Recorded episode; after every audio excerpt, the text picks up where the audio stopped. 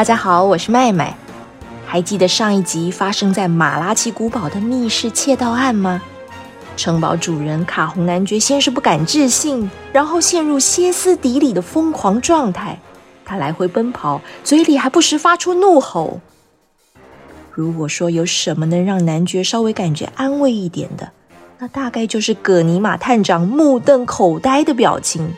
探长张大嘴巴，定在原地，愣愣的检视周遭的一切。走廊窗户都紧紧关着，门锁完全没有被破坏，天花板和地上没有动，一切就和平常没有两样。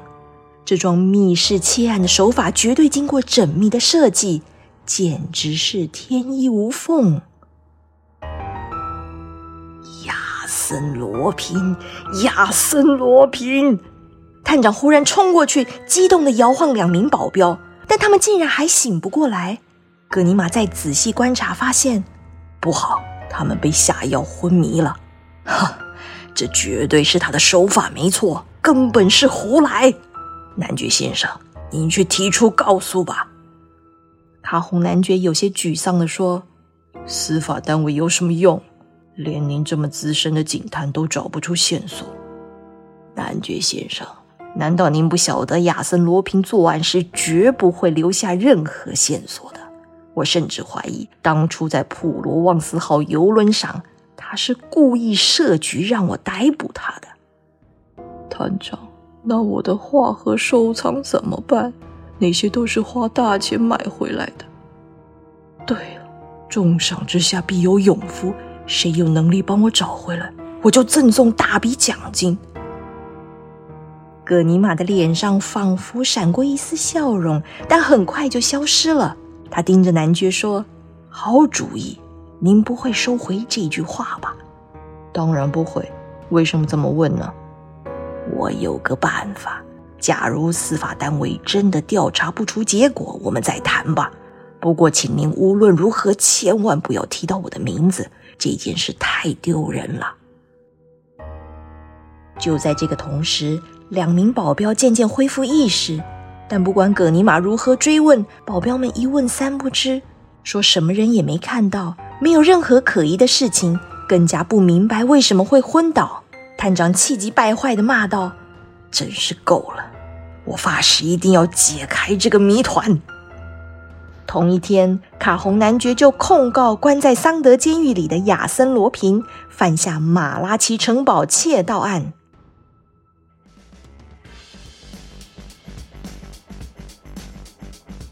男爵才提出控告后不久就后悔了。以往与世隔绝的古堡突然变得像个观光景点，大批的警员、法官、记者和不明人士来来去去，翻箱倒柜寻找线索，连地窖、壁炉、天花板都不放过。他们甚至怀疑有秘密通道存在。然而这些搜索毫无结果。鲁王地区的检察官只好请求巴黎总局支援，但即便派了最精锐的警探，同样一无所获。眼见案情毫无进展，局长只好把已经退休的葛尼玛探长请来协助办案。葛尼玛静静聆听案情报告，他想了想说：“我认为不能只搜索城堡，要找到答案，必须去找亚森罗平。”找亚森罗平这么做不就承认是他犯案？格尼玛探长，这太不合理了！亚森罗平人在监狱里呀！我同意，这听起来非常不可思议。但就算亚森罗平受到严密监控，铐上脚镣手铐，我也相信这必定是他干的。只有他能够将这桩不可能的密室窃案变成可能。探长，那您建议该怎么做呢？我想请局长同意，让我去桑德监狱和亚森罗平单独会面。他肯定不会让我白跑一趟的。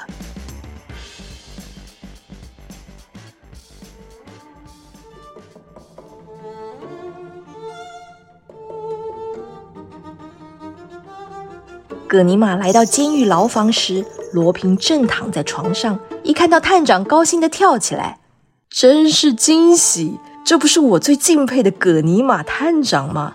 抱歉，我这里太简陋了，没办法好好招待您。你不知道见到您我有多高兴呢！我实在受不了那些鬼鬼祟祟的警员了，每天检查至少十次，想确定我没有要越狱。抱歉，我话太多了，您可能急着走呢。说吧，探长，您来找我究竟什么事？葛尼玛完全不拐弯抹角的回答：“马拉奇古堡窃案。”探长，我手上的案子太多了，让我想想啊。马拉奇，马拉奇啊！塞纳河畔卡洪男爵的城堡，两幅鲁本斯，一幅华多的画作，还有一些小东西嘛。那些珠宝是小东西，探长，那些都是次等货。我早上读过报纸，警方的速度实在太慢了。正因为如此，我才会来请你帮忙。那我一定有问必答。首先，我想知道这件案子究竟是不是你做的？从头到尾都是，连那封威胁信和电报都是，都是我做的，收据还留着呢。罗平打开小木桌的抽屉，拿出两张揉成一团的纸条。葛尼玛惊讶地说：“这怎么可能？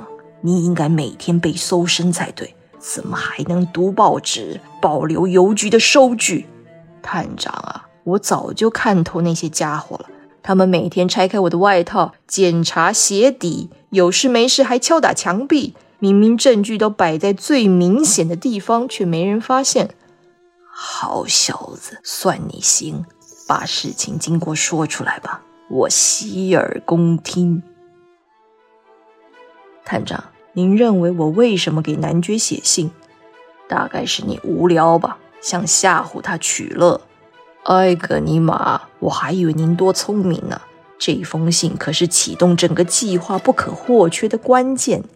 您也知道，马拉奇城堡的门禁森严，我既不可能偷偷摸摸潜进去，也没办法带一群喽啰杀进去，所以只剩下一个办法。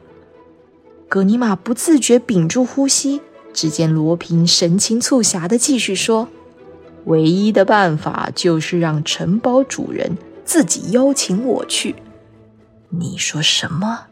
您想，卡洪男爵收到恶名昭彰的怪盗亚森罗平的信，说要抢走他的宝物，他会如何反应？自然是去请警方协助。对，然后他会被狠狠地嘲笑，因为亚森罗平，也就是我，明明被关在监狱里。这时，男爵肯定更加慌张。如果这个时候男爵突然发现某位名探长就在附近度假，那他肯定会去找这位探长。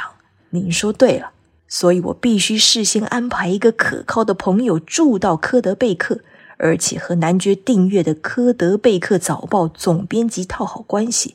接下来就等着鱼儿上钩了。的确很有创意。罗平又继续说：“男爵自以为找到了救星，其实是引狼入室。当天晚上就由冒牌警探负责监视卡洪男爵，两名保镖负责把物品捆绑妥当，从窗户掉出去。外面有艘小船负责接应。整个计划就这么简单。”葛尼玛惊呼：“但是有哪位探长有这么大的名气，让男爵会非找他不可？”哈。这还用问？当然是亚森罗平的头号敌人葛尼玛探长，您呢？我就是您，葛尼玛。幽默吧？等您到了马拉奇城堡，就会发现您的任务就是去逮捕您自己。哈哈，葛尼玛逮捕葛尼玛！探长气得满脸通红。亚森罗平接着说：“要是没有被关在监狱里，这计划还真行不通呢。”但监狱生活实在太单调了，总得找点事做嘛。葛尼玛怀疑地问：“你还得面对无数的调查、开庭与审判呢，这样还能觉得无聊啊？”“是啊，因为我不会出庭。”“你说什么？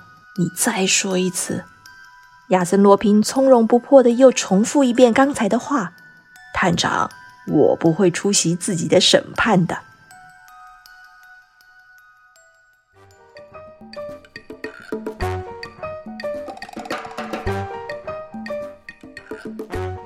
亲爱的听众，古堡窃案的谜团终于解开了，但是亚森罗平竟然又发下豪语，说他不会出庭接受审判，这是怎么一回事？难道他会变魔术吗？更精彩的剧情发展，请锁定下一集的故事。祝你有个愉快的一天，拜拜。